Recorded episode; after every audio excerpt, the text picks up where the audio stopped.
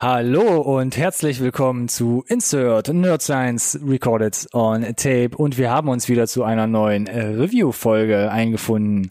Wir gucken uns heute einen Film an, der heute in die Kinos kommt und den wir in den, in den letzten Update-Folgen ja eigentlich schon mehrmals hatten und der allerletzten Folge sogar wirklich angeteasert haben und zwar I Am Mother.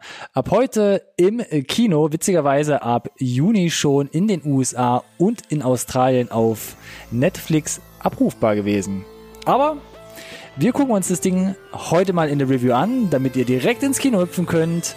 Taugt das Ding was? Ist das geiler Sci-Fi-Scheiß? Es bleibt spannend, bleibt auf jeden Fall dran.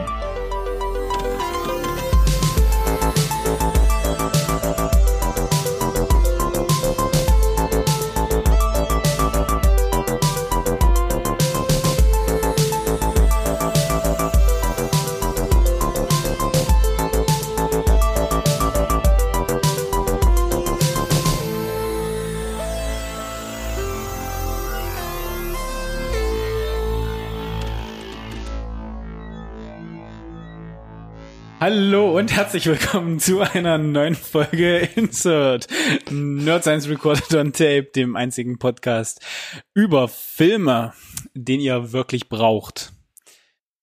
Gute Laune habe ich da gerade rausgehört. Wir haben eine eine neue Review-Episode vorbereitet und wir haben uns überlegt, was könnte man, was könnte man mal wieder machen oder oder was könnte man überhaupt machen? Ja, wäre irgendwie Sci-Fi vielleicht mal angebracht ja, so. noch nie, noch nie vorgekommen als Genre. Maybe Dystopie. Hm. Roboter? Komisches, also ein Wort, das wir sonst auch nie verwenden. Roboter, keine schlechte Doppel B Idee. und D hast gerade rausgehört, ne? Doppel D? Roboter. Worum geht? Achso. Roboter. Okay. Ähm, was haben wir uns überlegt? I'm Mother. Und deswegen hat sich zu meiner Linken Ronny wieder eingefunden. Und an meiner Rechten der Alex. Hallöchen. Hallöchen. Äh, uns hat sich bestimmt wieder vergangen an einer kurzen Zusammenfassung zum Film. Worum es geht, haben wir jetzt, glaube ich, schon äh, grob umrissen. Drei, drei für Buzzwörter genannt. Äh, Sci-Fi, Roboter, Dystopie, Weltuntergang fehlt noch. Ja, kann man machen, kann man machen, kann man ne? machen. Dass es äh, eigentlich ein, äh, ja, ein von Netflix eingekauftes Ding ist, das aber irgendwie für den Rest der Welt scheinbar äh, eine Kinodistribution bekommt, zumindest für den deutschen Markt. Äh, ich habe gesehen, in äh, Russland und der Ukraine läuft er schon. Äh, Skandal. Auch auch im Kino. Okay. Liefer da. Ähm, also sehr sehr sehr buntes Potpourri an, wie die Filmverleiher offensichtlich der Meinung sind, wie man mit dem mit dem Ding umgehen sollte. Und offensichtlich hat Netflix auch nicht wirklich eine Handhabe darüber drauf. Er hat gesagt, ja, könnte sich lohnen. Uns doch egal. Ko komisches Ding. Ich glaube, die haben es halt nur für den englischsprachigen Markt eingekauft. Irgendwie sowas. USA, In Australien zählt da irgendwie mit rein. Interessantes Konzept, aber das muss ja jetzt nicht unbedingt was über die Qualität des Films aussagen. Oder doch? Wir finden das jetzt gemeinsam raus, aber erzähl uns doch vielleicht noch mal kurz äh, mit deinen eigenen Worten, worum es geht. Fragezeichen. Wir kommen zur Synopsis. Ja, richtig gesagt. Um was geht's? Und ich versuche einmal hier das Synapsen an für die Synopsis zusammenzufassen. Und das jetzt hier ohne Fastler. Genau. Und trink in der Zeit ruhig. Und weh, du setzt Feuer ab.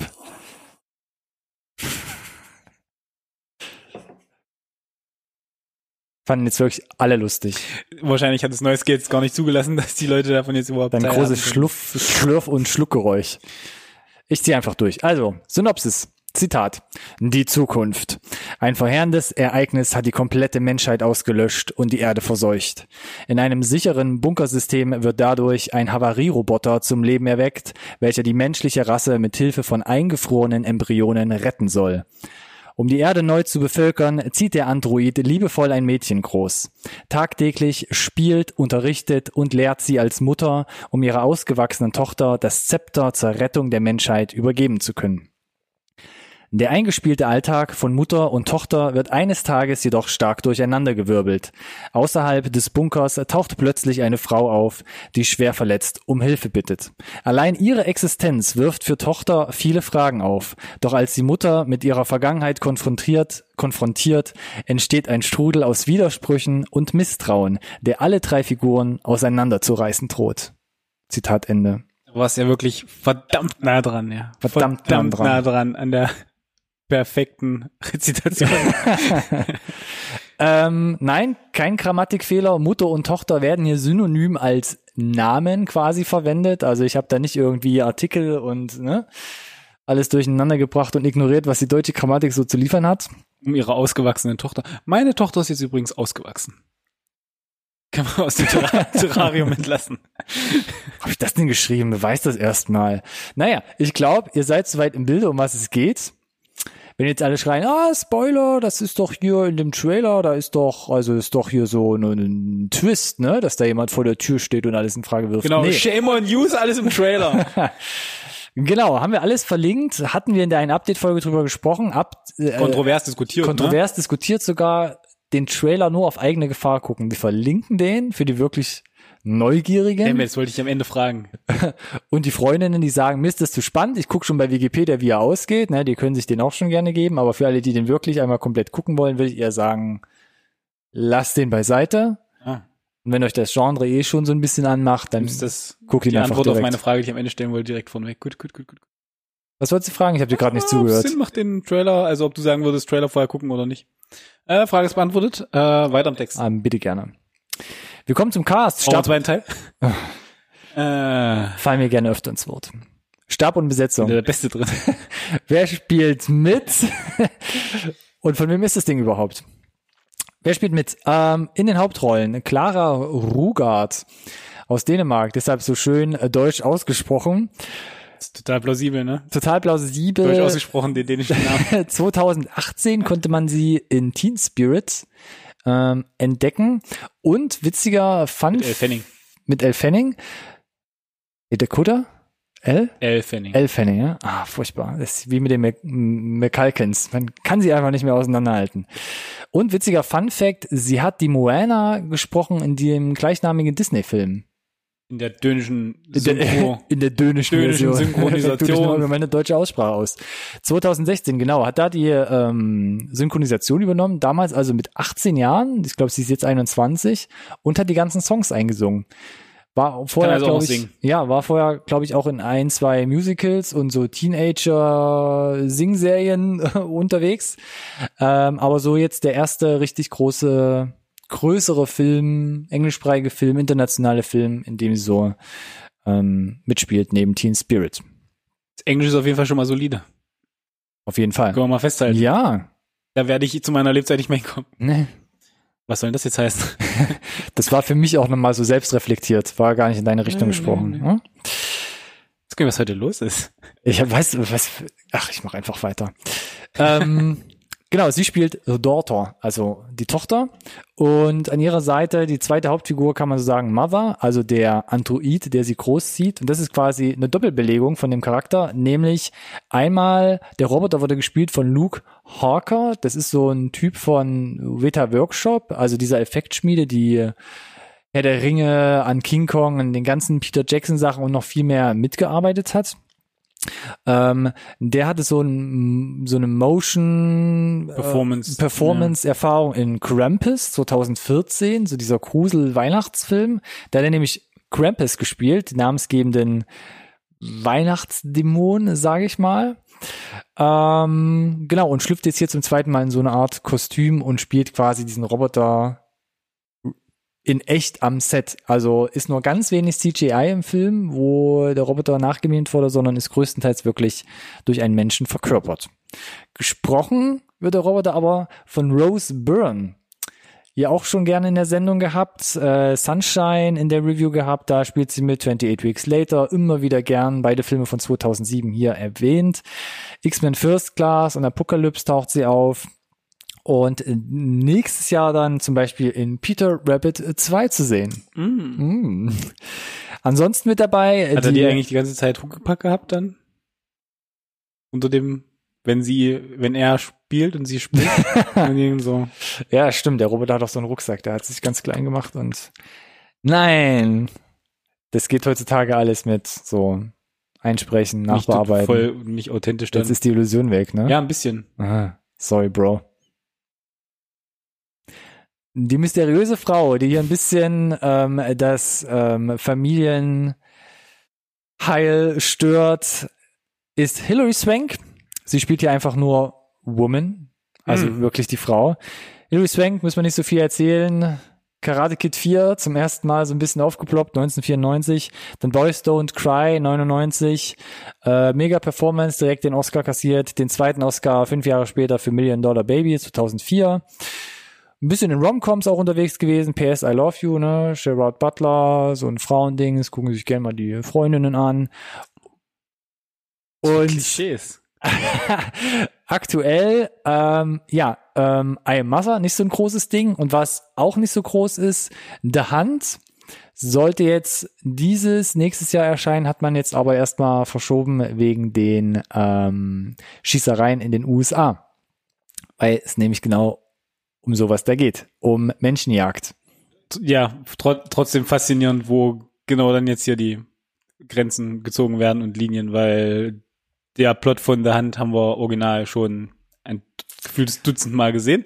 Aufgeschoben ist nicht aufgehoben. Da spielt auf jeden Fall den, den Urbösewicht, mhm. nach dem Trailer zumindest zu urteilen.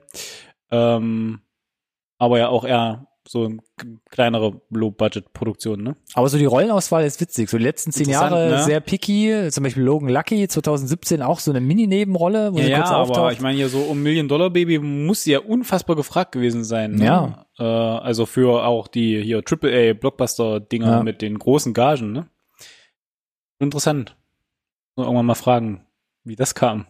Solange die Qualität noch stimmt, wenn man Hilary Swank mag, ne, und das ist, ist ja wie bei Nicolas Cage, ne, ist ja auch von dem, von der grottigsten Low-Budget-Produktion bis hin zum Mega-Blockbuster, wo er dann mal wieder auftaucht, ist halt schon ein sehr witziges Spektrum, was man da so abdecken kann.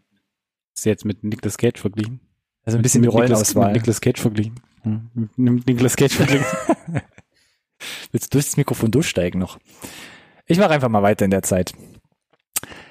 Von wem ist denn das Ding? Und Mm. zwar Regie geführt als Debütant Grant äh, Sputore.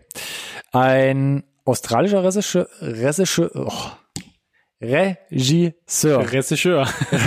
kein, kein kompliziertes Wort. Regisseur. Ähm, ja, Der hat Regie geführt. der hat Regie geführt, der hat das Ding gedreht. Ähm, und auch in Australien dementsprechend produziert. Das Drehbuch stammt zumindest die Geschichte auch von ihm. Und das Screenplay, also wirklich das Drehbuch letzten Endes, hat aber Michael Lloyd Green geschrieben, den man jetzt eigentlich von gar nicht so vielen Sachen kennt. Und auch Grant ähm, war eher so im, im, im Werbebereich, also ja, hat eigentlich mehr so Werbung, Commercials, Advertising gemacht. Und ja, wirft jetzt hier einfach so seinen ähm, Debütfilm auf die große Leinwand. Demzufolge, da das Ding irgendwie größtenteils über Netflix läuft, war es erstens schwierig herauszufinden, was hat das Ding bis jetzt schon eingespielt, weil es ja im Juni schon äh, bei Netflix rauskam und ich, wir konnten, glaube ich, beide nicht in Erfahrung bringen, was hat das Ding eigentlich gekostet. Nee, nee, nee. Aber, Hm, Aber hast du eine Hypothese? Wir, wir spekulieren ja immer gerne. wir schätzen ja gern, ne? Ja. Also wenn ich überlege, es gibt so ein, zwei Cypher-Filme der letzten Jahre, die führe ich nachher noch so ein bisschen als Vergleich ran. Upgrade, ich hab's zuerst gesagt. Den nicht. Aber ja, Upgrade hat man Nur auch. was das Budget betrifft. Hm, Upgrade war auch in Australien gedreht, Weil, hat genau, fünf Millionen gekostet. und, und, und vom, vom Scope sah es auch viel größer, aus. Als, als auch er hier, finde ich. Ja, ich finde, I Mother sieht auch viel größer aus. Aber Ja, aber hat natürlich eigentlich unterm Strich nicht wirklich viele Locations. Hm, das kommt, das ist ersten, der erste Punkt, ja. Es ist wirklich klein gehalten. Und, und, und, und die Locations, die du hast, ist, glaube ich, äh, gut machbar. fast 90 Prozent VFX. Deshalb, boah, ich weiß es nicht. Schwierig, ne? Ja, Ich würde sagen, keine Ahnung, mit fünf, fünf bis zehn Millionen kommst du gut hin, glaube ja, ich, tatsächlich. irgendwie sowas. Weil du ja auch gesagt hast, äh, je mehr Practical äh, du direkt am Set Ist heutzutage kannst, teilweise billiger als CGI dann, ne? Ja, ist es. Wenn es gut, also wenn das, wenn du, wenn du gutes CGI haben möchtest zumindest. Mhm. Also ja, ich würde sagen, so mit 10 liegen wir, glaube ich, auf der relativ sicheren Seite. Ja. Mhm. Mhm. Mhm. Mhm. Außer Hilary Swank äh, möchte immer noch Ein dickes 10, 10 Dickes Millionen Stück haben, vom weil sie, mal, haben. weil sie mal Oscars gewonnen hat. Ah, who knows? Wer hat das Ding denn umgesetzt? An der Kamera, Steve äh, Ennis. Hat einen Film auf der Liste, Kissing Candice von 2017, sieht von den Trailern und so auch recht stylisch aus, habe ich selbst nicht gesehen. Ansonsten auch, äh, äh, glaube ich, viel Werbung und so ein bisschen Schubidu drumherum. Mhm. Und ähm, kommt irgendwann nochmal mit Color Out of Space in die Kinos. Da spielt zum Beispiel Nicolas Cage mit. Und das ist, glaube ich, auch so eine 6 Millionen Dollar Produktion oder Und sowas. so schließt sich der Kreis. So schließt sich der Kreis. Circle of Life. Schnitt, Montage von ähm, Jean Lahiff. Da ganz interessant, der hat zum Beispiel Jungle mit Daniel Radcliffe und Cargo mit Martin Freeman 2017 zusammengebaut. Cargo war jetzt 2018, kam der ja erst dann wirklich Netflix, in die Kinos, kam Ja. der auf Netflix dann letzten Endes raus, war jetzt nicht so heiß begehrt, was meine Meinung angeht. Aha. War ja so ein kleiner Kurzfilm, ne, der so aufgeblasen wurde. Yes. Ist nicht so gut gelungen. Aber da kann ja der Kollege da im Schnitt nichts dafür. Ansonsten die Musik unter anderem von Anthony Partus. Ähm, der hat zum Beispiel den Soundtrack oder den Komposer gespielt bei The Robot 2014, 99 Homes 2015, also auch diverse bekannte Gesichter dabei oder Fahrenheit 451, nenne ich es jetzt einfach mal. Von 2018 unter anderem mit äh, Michael Shannon. Genau. Die HBO-Produktion, ne? War das doch. Mm, richtig. Und das war's auch schon. Relativ schlank durchgekommen. Ja, ist ja auch. Ist ja auch ein relativ kleines Ding, ne? Low Korrekt. Budget war damals, glaube ich, bei Upgrade auch so, ne? Da haben wir dann unglaublich noch lange über das Budget ph- philosophiert, ähnlich wie hier fast, aber ja. Ja, da hatten wir ja aber konkrete äh, Zahlen, mit denen Das wir ja dann ja. unsere Hypothesen anstellen konnten. ja. Fällt uns hier jetzt halt ein bisschen schwieriger. mm, ja, Gut, dann äh, hat Spaß gemacht. genau. äh, vielen Dank fürs Zuhören. nee, ich mache immer meine Notizen auf, hier Second Screen und so, wie man das nennt, ne? Und ich komme damit zu den Hypothesen und werfe zwei Hypothesen in den Raum, an denen wir uns so ein bisschen langhangeln können. Und zwar, ich lese einfach mal vor. Hypothese Nummer eins: I Am Mother ist ein visuell beeindruckendes Sci-Fi-Kammerspiel. Noch relativ harmlos. Und Hypothese Nummer zwei: I Am Mother verfängt sich zu sehr in genretypischen Klischees. Uh, ein Pro, ein Contra. Mm, Wenn du das so sagen willst. mm. Ich dachte eigentlich äh, völlig äh, neutrale äh, Ja, die waren total. Hy- Hypothesen. Ja, mm, mm, mm, mm. Hast du noch was, was du in den Ring werfen willst? Äh, nee, ich glaube, da können wir uns, glaube ich, ganz gut dran, dran durchhangeln. Hm, ist jetzt nicht so mega kreativ, darf ich zugeben, aber Oh, jetzt stell doch nicht dein eigenes Licht äh, unter ich den habe ja noch ein bisschen ein paar mehr Stichpunkte gemacht, ne? Na, da bin ich ja beruhigt. Soll ich mal mit den Pros anfangen, was mir so gut gefallen hat? Da greife ich dir direkt die erste Hypothese auf. Was mir sehr gut gefallen hat an dem Film, ist die visuelle Gestaltung. Man muss jetzt natürlich dazu sagen, ne, wir haben ja schon gesagt, ein Großteil der Handlung spielt da tatsächlich in diesem, ähm, Bunker? ja. Das ist ja kein Evakuierungsbunker, es ist ja tatsächlich so eine Einrichtung, die tatsächlich für äh, Ende der Menschheitsszenario Fallback quasi gebaut wurde, irgendwie, ne? Ne? Und äh, ja, das heißt, du hast, weiß nicht, lange Gänge, äh, alles macht einen sehr sterilen Eindruck. Mhm. Ähm, das Gute ist, da das recht abstrakt ist, so Nahzukunftszeug ist, hast du nicht so wirklich den Indikator, wie sowas aussehen sollte. Das heißt, du kannst kreativ dir schon ein bisschen was erlauben, aber es ist natürlich sehr schwer, äh, mit diesen Gegebenheiten eine gute, äh, interessante Kameraarbeit zu machen, ne? Wir hatten sowas ähnliches ja schon mit Snowpiercer zum Beispiel, das die ganze Zeit in einem Zug spielt. Mhm. Ähm, das heißt, du musst dir irgendwas einfallen lassen, ne? Äh, um da die Leute auch irgendwie audiovisuell bei der Stange zu behalten, um, unabhängig von der Handlung jetzt. Und ja, ist tatsächlich über weite Strecken gut gelungen, gerade dann auch mit der, ich sag jetzt mal, menschlichen Komponente, die dann da diese, diesen, was ich gerade gesagt habe, diesen sterilen, industriellen Eindruck dann da so kontrastiert ein bisschen, ne? Mhm. Mit ihren äh, Origami-Figuren, die dann da einfach irgendwo rumstehen und wie so ein Antikörper wirken. Und äh, ja, Das ist ja das eine, die Sets. Und ähm, es gibt diverse Behind-the-Scenes-Videos auf YouTube, wenn man das mal versucht zu suchen. Wir können, glaube ich, auch äh, ein, zwei Sachen hier in der Video- und Podcast-Beschreibung was, was, wir, verlinken. was wir gefunden haben, teilen wir gerne mit euch. Ja. Ähm, natürlich auch äh, den Link zu IMDb und wie gesagt dem Trailer. Ja, die Sets sind das eine, fand ich auch sehr interessant. In den Making-of sieht man teilweise, dass man ja wirklich nur ein, zwei Räume, hat man in dem Studio gedreht hatte und dann natürlich versuchen musste, okay, wir schießen jetzt mit der Kamera in die Richtung, dann in die Richtung. Man muss jetzt versuchen, das bisschen Set und Studio, was man hat, natürlich viel größer wirken zu lassen, als mehr zu verkaufen, was man da eigentlich letzten Endes zur Verfügung hat. Wobei man natürlich jetzt sagen muss, äh, das ist schon eigentlich immer so, ist auch bei großen Produktionen so, ne? Das Ja, ist das- klar. So, also außer du sagst, wir gezielt, wir wollen riesige Sets haben, damit es echt aussieht wie bei Star Wars oder so, ist es schon so, wir machen das Nötigste und den Rest irgendwie Set Extension oder so machen Naja. wir bei. Ich ich habe jetzt die Tage ein Making of gesehen von äh, Avengers Endgame. Der erfolgreichste Film aller Zeiten, der wie, weiß gar nicht, wie viel gekostet hat, 350 Millionen. Da haben die so einen riesigen, äh, riesige Halle da weiter im Hintergrund, ne, wo ich dachte, hätte, hätte auch einfach in einer großen Halle filmen können.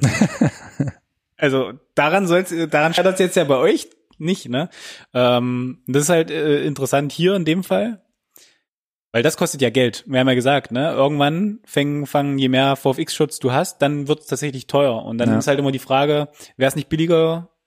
Ich meine, wir wissen nicht, was es gekostet hat. Das zu bauen. Ja, oder vielleicht eine Location zu finden, die das abdeckt. Aber wir haben ja gesagt, ist schwierig, weil Ja, Zukunft, Bunker, keine Ahnung, wie das aussieht. ja. Irgendwo ein stillgelegtes äh, Embryonen-Klon, Bunkerding werden wir irgendwie nicht finden, glaube ich. Nee, die Sets finde ich echt gut. Äh, Wie du gesagt hast, sehr steril. Das finde ich ja zum Beispiel, glaube ich, schon schwierig zu sagen. Man hat Materialien, Oberflächen, Glas, Ja. ne, alles so ein bisschen, ich Ja. nenne es mal jetzt so, ja, so Apple-Optik, ne, oder so hochwertige Ja, Sachen, dass guter es Vergleich. futuristisch wirkt, aber dass ich das mit, mit einfachen Mitteln so bauen kann, dass halt wirklich geil aussieht. Und, ähm, nicht billig halt, ne? Ich ja, erinnere und mich immer genau, an keine Ahnung, eine halt. Tür, die zugeht und du siehst, wie die Plaste noch so Bonbon macht oder genau, sowas, sowas weißt zum? Beispiel, ja. Nee, das wirkt da alles, hat da Hand und Fuß, also Defin das, das definitiv, ja. kann man nichts gegen Und, sagen. äh, Und ich bin auch immer wieder fasziniert, was Setbauer also heutzutage auch noch mit den, mit, mit den. Mitteln halt machen Und das können. ist ja, da, da hört es ja nicht auf. Es, es, es, gibt ja auch Utensilien, die teilweise auch benutzt werden. ja, so, Äh, so, so Karten, Speicherkarten, so Hologrammkarten, die irgendwas die, haben. Und, oder, oder irgendwie, keine Ahnung, ne? Irgendwelche. da, wo die Embryonen drin sind, in dieser Brutstation. Embryonen selber oder irgendwelche Roboter-Ersatzteile, die Mhm. auch angefasst werden und äh, das macht alles einen sehr wertigen Eindruck. Ja. Also das ist auf jeden Fall gut gewesen, ja. Kann man nicht anders man sagen. austoben. hm? Auch mit den Lichtern finde ich sehr gut. Sie haben unglaublich viel versucht, mit äh, Beleuchtung zu machen. Also wirklich so direkte, indirekte LED-Leuchten. Ähm, das in verschiedenen Szenario, dass man einmal Nachtmodus hat, einmal einen Tagmodus und dann später sieht man auch noch, gibt so einen Notfallmodus, da blinkt dann alles äh, orange und rot, überall kommt Dampf und Nebel raus und das alles im gleichen Set erstmal sich äh, auszudenken, so vorzubereiten, dass wirklich komplett drei unterschiedliche Eindrücke entstehen. Fand ich schon sehr cool. Und äh, man hat ja dann mit diesen Lichtquellen ausschließlich gearbeitet und gedreht. Und das finde ich halt auch sehr cool, dass man halt da nicht nur irgendwie eine riesige Scheinwerferarmada hat, sondern dass man wirklich mit dem Available Light, also dem Licht vom Set arbeitet. Und das hat äh, der Regisseur ja auch äh, gesagt, dadurch konnte man unglaublich schnell die Szenen halt abdrehen. Man muss halt kein Licht umbauen, sondern man hat sich wirklich nach dem Licht gerichtet, was am Set letzten Endes zur Verfügung stand. Hört man tatsächlich auch äh, immer mehr, auch bei größeren Produktionen, dass Mhm. gezielt da äh, beim Setbau drauf geachtet wird, dass irgendwie da der Output da ist äh, und das stil stilistische Mittel da schon im Set einfließen, um Mhm. so ein Available Light Dreh zu ermöglichen und äh, Bei Solo, Star Wars Story hatten wir das zum auch zum Beispiel. Beispiel. Ja. Da ist es aber dann von der Postro ein bisschen abgesoffen, ne? Weil auch dann auch so ein bisschen kontrovers, "Ah, es ist zu dunkel, die erkennen gar nichts. Da war es dann so Ah. ein, so ein, so ein Prinzip, das halt bis zum Ende durchgeritten wurde und äh, halt nicht aufgegangen ist. Also in den Indoor-Aufnahmen vor allem Ja. dann halt dementsprechend. Ja, was hat mir sonst sehr gut gefallen? Die Kameraarbeit dann gehört natürlich zur visuellen Gestaltung. Äh, Available Light, habe ich gerade gesagt. Ähm, dann gibt's ein, zwei ganz coole Kniffe. Wie gesagt, es gibt zum Ende hin gibt's so eine Havariebeleuchtung und da gibt's so eine Szene, wo sich halt Tochter und Mutter, also Mother und Daughter gegenüberstehen. Äh, die Lichter blinken so im Notfallmodus und gerade äh, äh, Daughter kommt hinter so einem Tisch langsam vor. Und das hat schon, das hat so, so, so eine epochale Wirkung, finde ich. Sieht wie so ein Stand-off aus, aus so einem Western, hat aber gleichzeitig, musste mich so ein bisschen an The Shining erinnert. Äh, äh, Habe ich mich ein bisschen an The Shining erinnert gefühlt. Ähm, und dann merkst du auch, dass Steve Ennis, der hat halt unglaublich viel ähm, ähm, Musikvideos gemacht, also über Ed Sheeran und oh, ich weiß gar nicht, die Liste ist ellenlang bei ihm. Und dann merkst du schon so ein bisschen, dass er so mit wenig, glaube ich, relativ stylische Bilder zaubern kann. Mhm. Und da hat man, äh, finde ich, schon seine, seine Freude teilweise. Äh, du hast schon gesagt, äh, in der einen Sequenz mit der Notbeleuchtung und dem Rauch und äh, diesen langen Gängen, äh, der einen Einstellung kam ich nicht umhin, an äh, Alien zu denken. Kommt auch noch dazu, richtig. Fand ich, ja. äh, hat sich aufgedrängt. Ist auch Mhm. gar nicht schlimm, ja. ne? Weil äh, mega ikonisch und äh, Lange hat, Gänge, dunkel. genau, hat voll funktioniert für mich da in dem Moment. Ja. Aber gut. Es gibt auch ein, zwei Kniffe noch mit dem Setbau, das fand ich ganz witzig. Es gibt eine Szene, wo sie, äh, wo sie, die Frau und die Tochter durch so eine Glasscheibe getrennt sind, weil sie auf so einer Arztstation ist und durch die Glasscheibe äh, äh, ähm, sprechen. Und da macht die Kamera so einen Kniff, Ja. dass sie ja, so ja. tut, als würde sie durch die Scheibe in den anderen Raum fahren. Das finde ich ganz witzig. Da merkst du auch so ein bisschen, ah, da habe ich gedacht, können wir vielleicht so ein paar coole Kniffe machen, na, auch da ohne CGI. Aber ich musste so denken, wo ich das gesehen habe, Bestimmte abgeschnitten tatsächlich, bis dahin hat's Geld gereicht. ja, genau. Es ist halt wirklich der Raum geteilt, die Glasscheibe ist da abgeschnitten und man sieht's aber. Wenn man da so ein bisschen das Auge für die Kamerabewegung und das Set hat, sieht man es halt leider. Aber trotzdem merkt man dadurch, dass da schon ein bisschen Herzblut drin steht, äh, steckt, dass man da versucht hat, ein paar neue Ansätze zu finden oder halt wirklich ähm, ja das auszureizen, was man halt vor Ort hat. Fand ich ganz cool gemacht.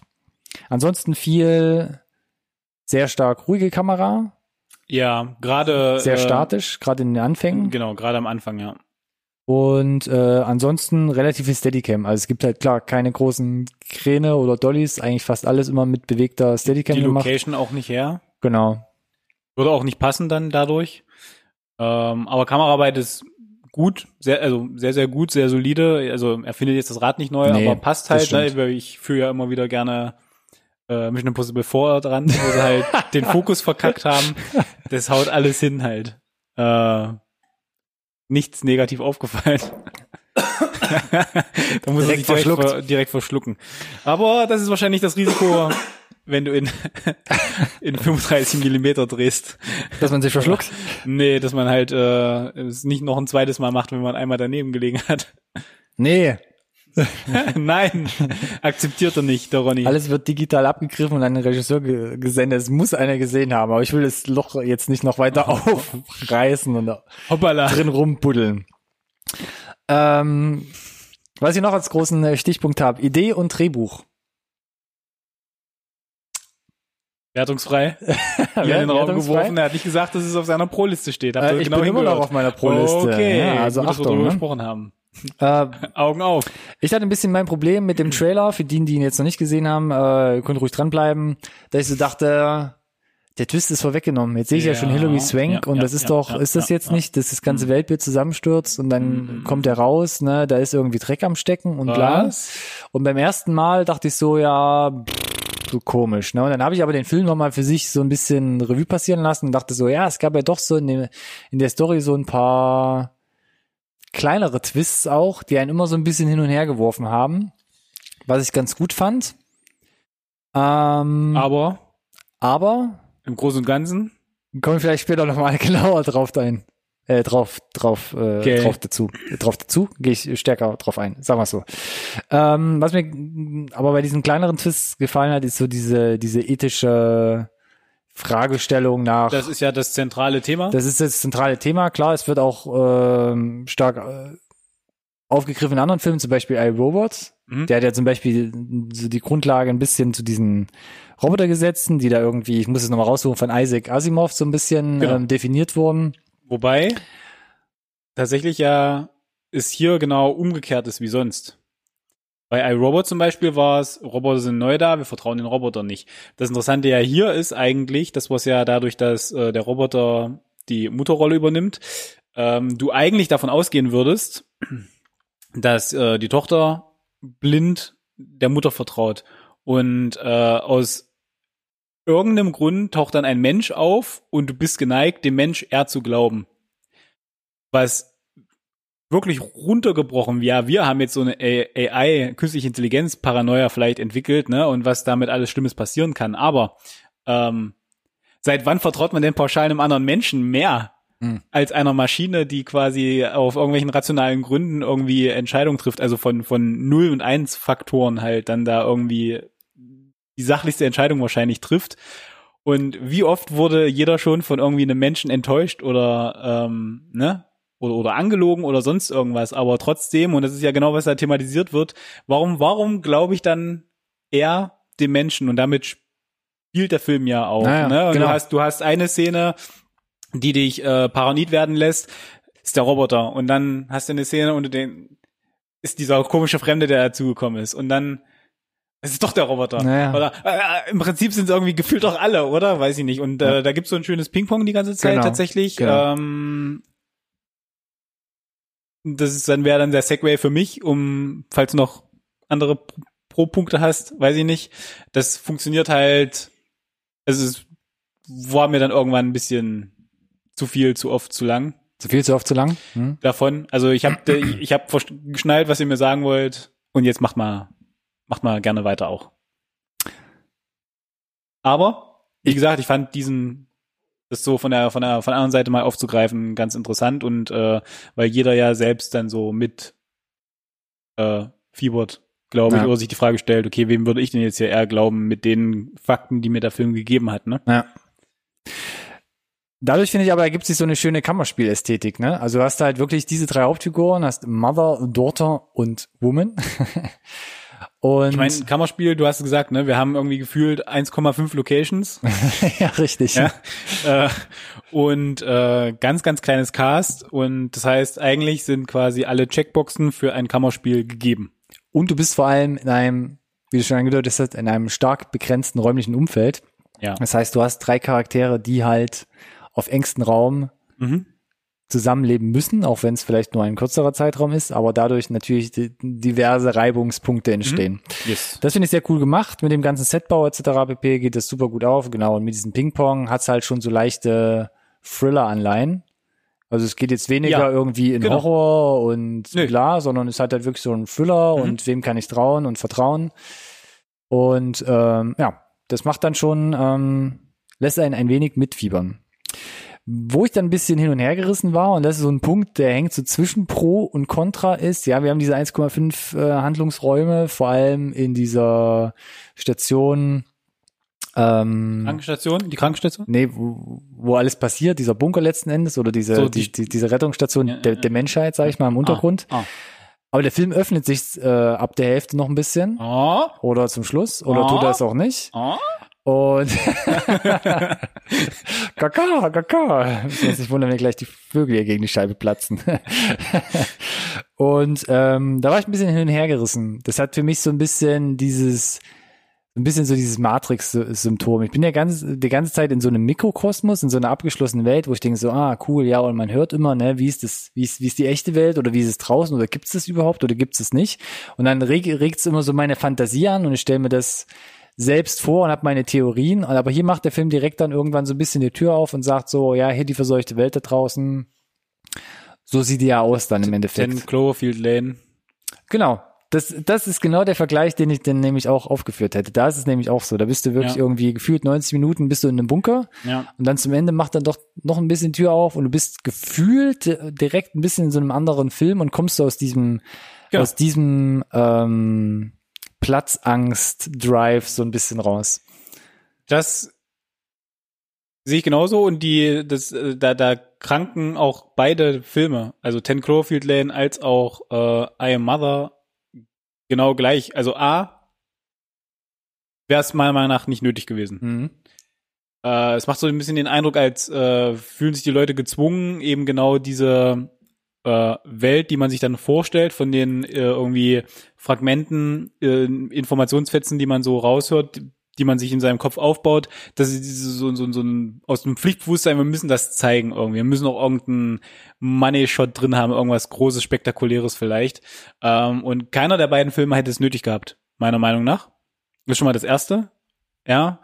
Äh, und äh, ich gebe dir recht, du hast zu weiten Teilen in dem Film die Möglichkeit, da eine Sache richtig gut zu machen, ne? dieses Kammerspiel, das wir schon beschrieben haben, und dann begibst du dich auf irgendwie so eher unbekannte Bahn und machst dann doch noch irgendwie so einen anderen Film und das wirkt halt dann, das, oder zumindest bei Mother fand ich, wirkt es dann eben nicht mehr so rund. Mhm. Äh, als hätte man so ein bisschen die, die, die Komfortzone verlassen, falls das irgendwie Sinn macht. Nee, macht Sinn, ja. So, wirkte nicht mehr so Ich bin ganz souverän. bei dir.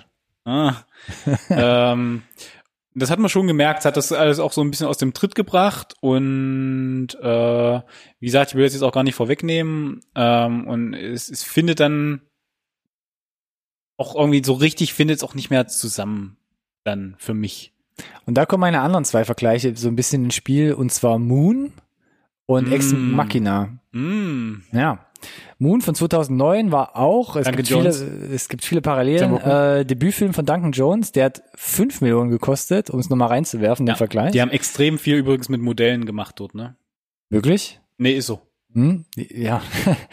Der hat nur 5 Millionen gekostet, Ja. obwohl er sogar in LA produziert wurde. Ja.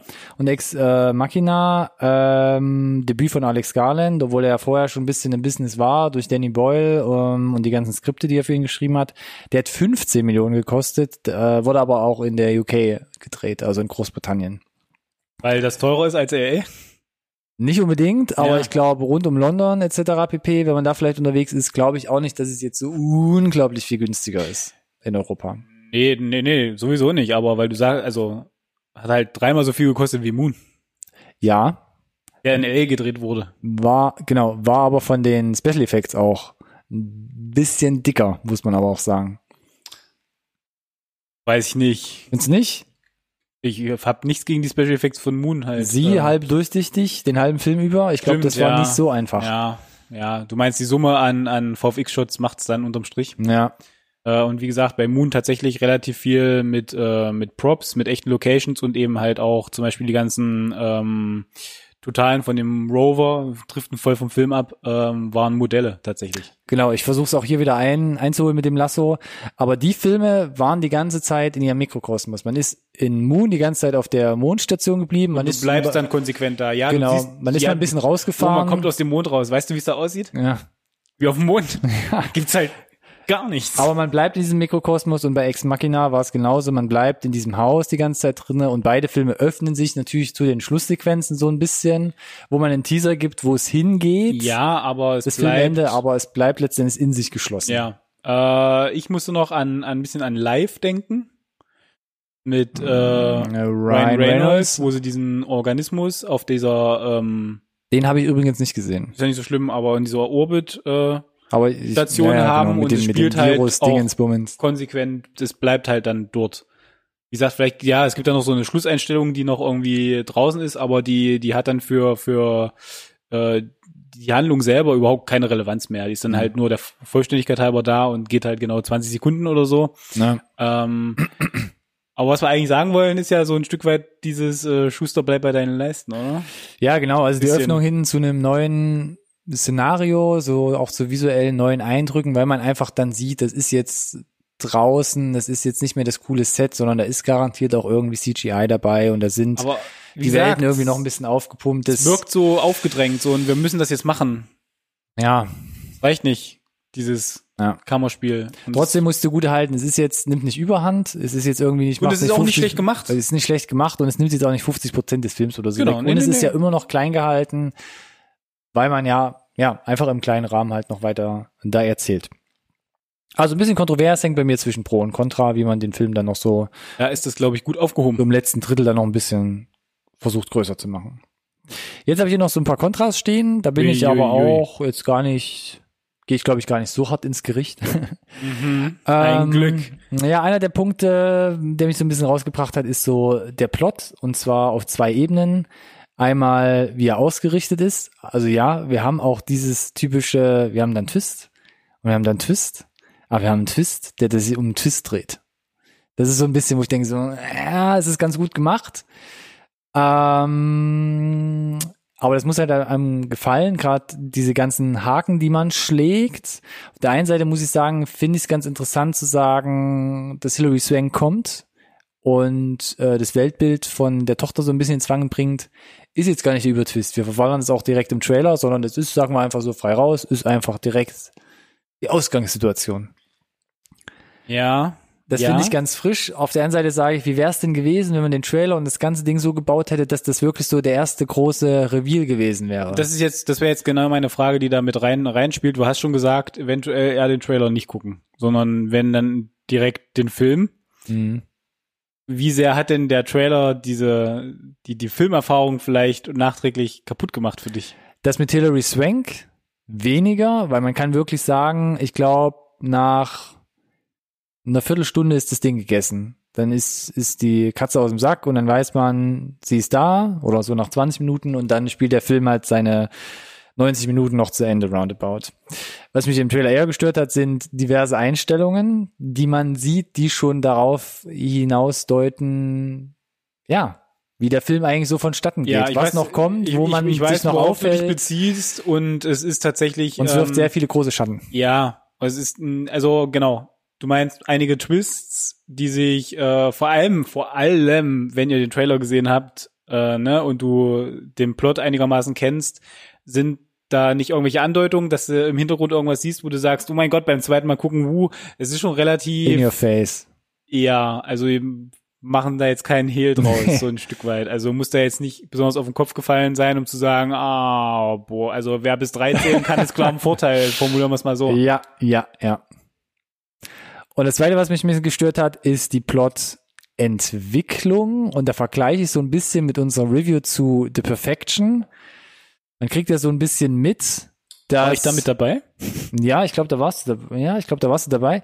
Ähm, dass, wie sage ich das dann ganz vorsichtig, vieles äh, doch letzten Endes ähm, zu einer handelnden Macht zusammenführt.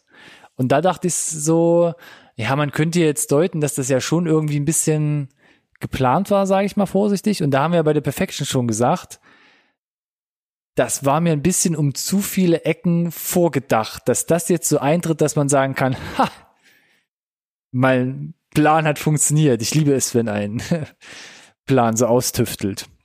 Das fand ich so ein bisschen so, äh, Uh, jetzt hast du aber ganz schön, weiß nicht, ob dein Eiertanz jetzt hier so 100% funktioniert hat. Tatsächlich. ich, ich, aber ich hoffe doch, ja. ähm, ich finde es auch schwierig, wenn, wenn mir verkauft wird, irgendwie, dass, dass wenn, wenn wirklich Chaos passiert und mir dann erklärt wird, es war gar kein Chaos. War alles irgendwie, weiß ich nicht, von, von irgendwie dem Gu von dem, von dem Bösen, wer auch immer es jetzt dann halt wirklich ist, irgendwie alles äh, geplottet. Hm. Wenn ich sage, ja, ich bin jetzt ja, ich bin jetzt ja auch nicht der gro- weltbeste Schachspieler, der 20 Züge im Voraus denken kann, aber das waren schon relativ viele bewegliche Teile, mit denen du da jongliert hast, um genau zu wissen, dass es halt jetzt irgendwie Naja. zu, zu, äh, zu bestimmten Situationen führt, die du auch herbeiführen wolltest, halt. Hm. Ähm, Und ich glaube, das spiegelt sich auch ein bisschen so in den Kritiken wieder. Also was ich äh, zum einen sehr faszinierend finde, dass zu I Am Mother relativ wenige, vor allem gerade YouTuber was gesagt haben. Das finde ich sehr faszinierend. das ist ja der Grund, warum wir hier sind. Andere YouTuber. Wie es gibt andere YouTuber. Der einzige nicht. Podcast über Filme, den ihr wirklich braucht. Tada. Ist doch schon im Namen, was ist denn los? dass du eher bei YouTube so Videos findest, I Am Mother finally explained. Oh, brau, brau, brauchen wir das? Wo ich Brau- muss dachte das so, gucken? es gibt so Hab ganz ich, viele Videos, das Ende wird erklärt, der Plot wird erklärt, wo ich dachte so, ja, so kompliziert war es jetzt eigentlich nicht. Und diese, diese Plot-Twists, wo man so ein bisschen hinherspringt, hm, das hat Nee, sich also schon bei- recht bei- offensichtlich ergeben. Bei aller Liebe, das ist jetzt hier, also muss jetzt nicht promoviert haben, glaube ich, um, um zu verstehen. ja. Äh, du will jetzt gar nicht mir ins eigene Knie schießen, ne? Ich bin ja durchaus, äh, das gebe ich auch zu, Fan von, von Christopher Nolan Filmen, Ah, die möglicherweise Personen vor oder hinter der Kamera in diesem Raum als äh, pseudo-intellektuell bezeichnen. Wollen jetzt äh, irgendwie keine Namen sagen oder mit dem Finger auf Leute zeigen, Ronny, aber ähm, da funktioniert das schon eher, dass äh, oder ganz, das ist jetzt nur ein Beispiel, es ist nicht nur, sind nicht nur Nolan-Filme, dass du diesen Payoff hast, zu sagen, ich habe, glaube ich, gerade was Kompliziertes verstanden, ohne dass mir der Film jetzt quasi ausbuchstabiert hat. ja. Und es fühlt sich ziemlich gut an. Ja. Und das, das wollen die hier auch, glaube ich. Aber da hättet ihr euch ein bisschen mehr anstrengen dürfen. Ja, ist ein bisschen holprig. Genau, zu offensichtlich. Aber das hatten wir ja schon, ne? Ja. Dass einige Sachen schon so ein das noch fünf Sekunden länger an die Kamera halten, das noch ein bisschen näher rangehen? Oder also ich habe schon, glaube ich, den Wink mit dem Zaunpfeil verstanden. Mir blutet immer noch der Kopf. Also ich, ich, also ich persönlich gehe jetzt schon scharf in die Kritik, aber dadurch hast du auch so ein, ein ist paar... alles übrigens sehr überspitzt von mir formuliert. Ja, Das auf jeden ist- Fall. Also da, dadurch gibt's halt auch so ein, zwei Sachen im Film, wo ich sage, so jetzt zieht sich gerade oder jetzt ist, ist das Tempo va variiert mir jetzt zu sehr oder es Ja. stoppt, glaube ich, für den einen oder anderen Zuschauer zu sehr oder dreht sich einmal zu viel im Kreis. Das ist, was ich ja Kreis, initial, Kreis. was ich ja initial schon, äh, glaube ich, gesagt hatte, Mhm. dass äh, sie versuchen da einen Punkt rüberzubringen und äh, ich habe den dann verstanden und dann gibt es halt noch eine Szene Ja. und noch eine passende Szene und für alle, die dann wirklich äh, vielleicht gerade irgendwie auf Toilette waren oder sich nochmal Popcorn geholt haben oder so, gibt's dann halt noch eine Szene, wo ich sage, mh, der geht, glaube ich, relativ runde zwei Stunden der Film. Ja, ich glaube, der geht. Und das ja. ist locker ein Plot, den du hättest 1,50, irgendwie in 90 Minuten hättest aberzählen können, Mm, ja. ohne irgendwas zu vermissen. Auf der einen Seite muss ich sagen, ich mag ja so ruhige Filme, ne? Viel statische Kamera, viel ruhige Szenen, die sie extrem viel Zeit Das, lassen. ja, aber das sind alles Sachen, die nicht automatisch ja, einen langen Film machen Ja, müssen. ja. Du kannst dir auch Zeit nehmen und bist trotzdem in 90 Minuten fertig. ja, Oder? Oder? ja, gut. Was genau war das gerade? Äh, ansonsten, mein letzter Punkt, den ich hier noch auf der Liste habe, ist Hilary Swank.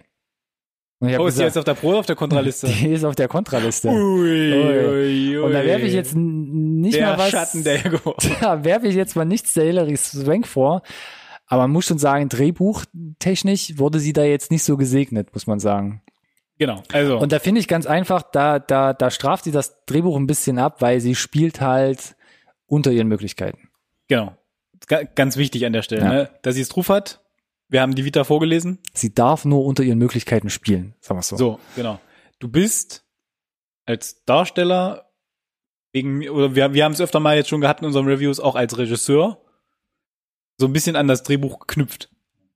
So und wenn das Drehbuch halt zum Beispiel, weiß ich nicht, einen over-the-top Bösewicht hergibt, wo du halt voll vom Leder ziehen kannst, dann kannst du deine Schauspielkunst da auch voll entfalten wegen mir, ne? Was nicht heißt, dass Hilary Swank der Oberbösewicht ist in diesem Film.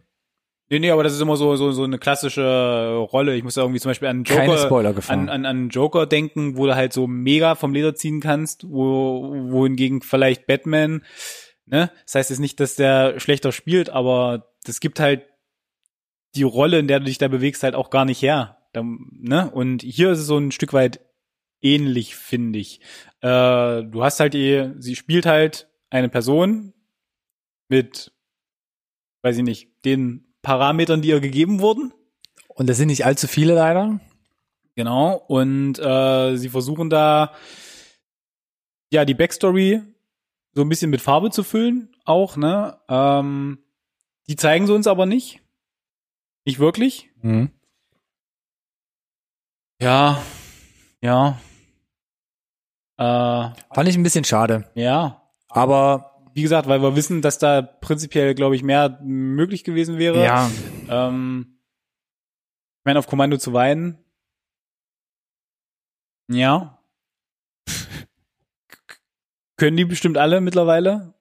Ne? Ähm, ich finde aber im Kontrast dazu ähm, macht die Tochter das richtig gut. Das muss man auf jeden Fall sagen, ja. Stimmt, das hätte ich eigentlich bei den Pros mal noch aufzählen können. Dafür, dass es einer der ersten Filme von Clara Ja. Rogert ist, ähm, ja, echt, echt stark. Was jetzt aber, wie gesagt, nochmal, ne? Das gibt halt auch das Drehbuch her. Mhm. Sie macht halt diese irgendwie charakterlichen Entwicklungen durch, ne? Wird da, ist da Spielball von, von den Gefühlen durch irgendwie, ne, diese ähm, polarisierenden zwei irgendwie Personen will ich eigentlich gar nicht nennen. Wie sagt man Charaktere? denn Charaktere? Danke. Ne? Äh, Android auf der einen Seite, Mensch auf der anderen Seite ja.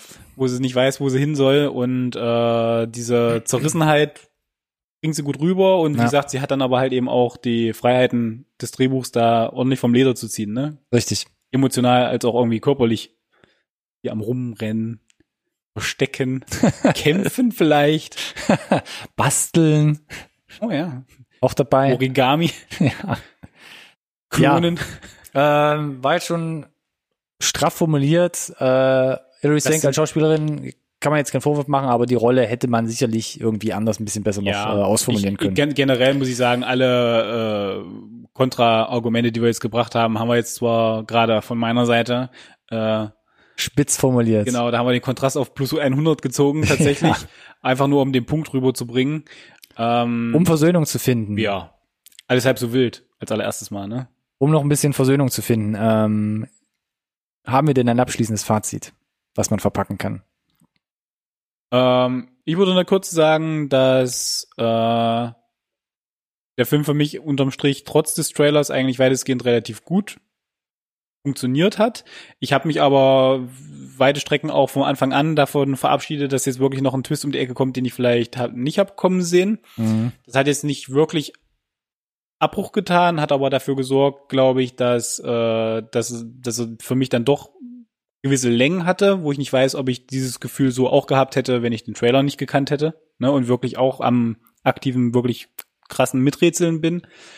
Ähm, die Öffnung zum, zum letzten Drittel hin der Handlung war ein Stück weit unnötig für mich, aber ich bin ein Riesenfan von kleinen Produktionen, die äh, möglichst viel aus wenig machen, äh, wo wir wieder bei deinem Kammerspiel sind. Das funktioniert für weite Strecken sehr, sehr gut. Ähm, optisch absolut solide gemacht und äh, einige Anleihen auch aus äh, anderen ikonischen Filmen äh, sind mit, mit, mit eingebaut, die ähm, auch gut funktionieren und ähm, es ist jetzt nicht der beste Science-Fiction-Film des Jahres, Mhm. nicht mal des Jahres, formuliere ich es mal so.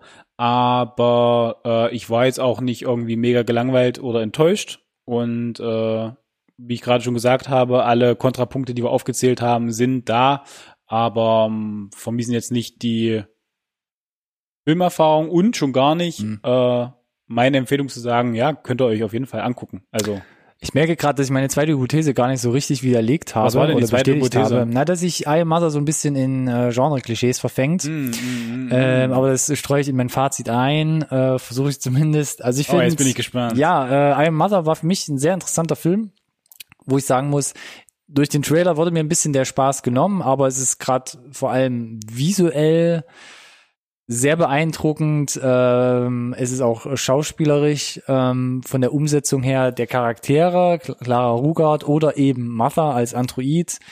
Ähm, da sehr hervorzuheben, wie gut es gemacht ist und auch gerade die Making-ofs zeigen nochmal, wie man den Roboter, den Anzug gebaut hat, wie das gespielt wurde, ist super faszinierend und hat für mich für den Film im Nachhinein nochmal einen Mehrwert geschaffen.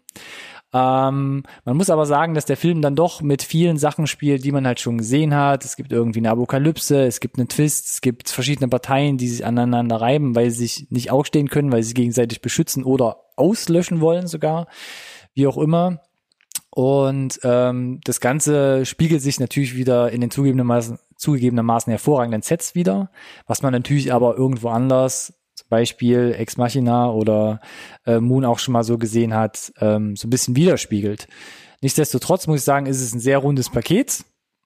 Gerade als Debüt muss man sagen, finde ich das doch eine klasse Leistung.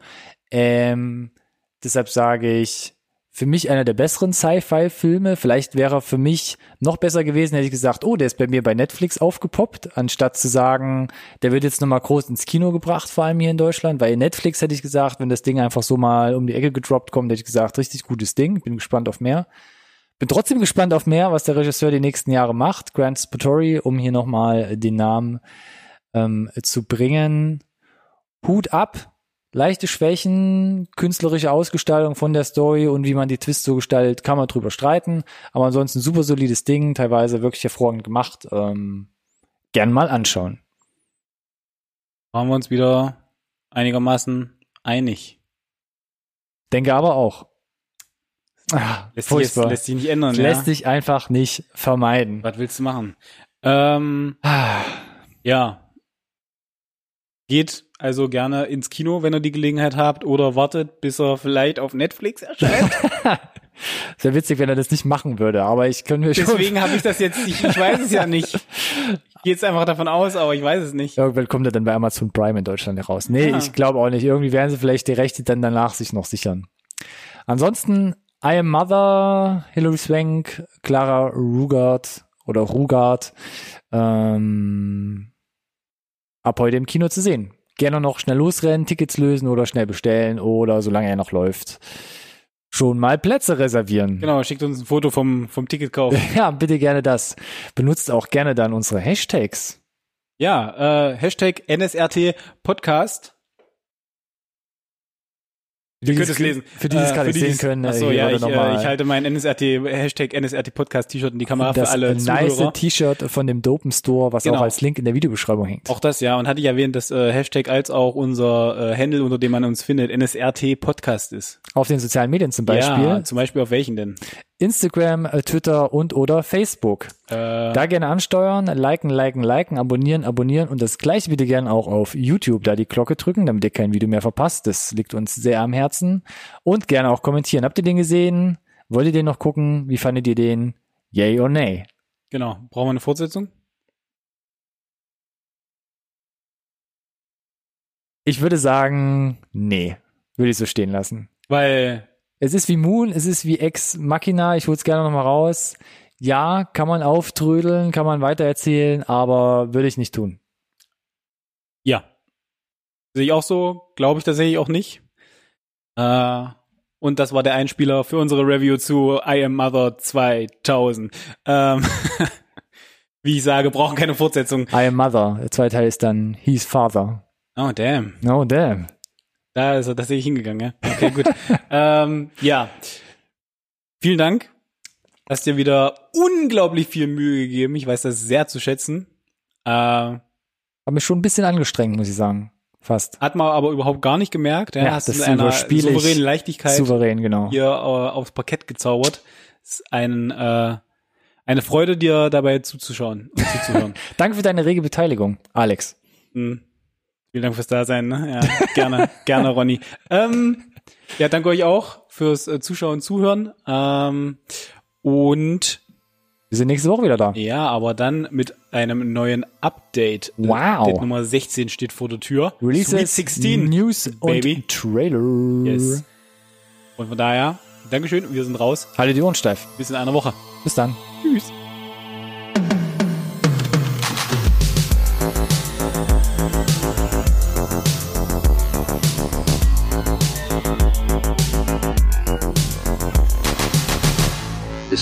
Conversation can serve no purpose anymore. Goodbye.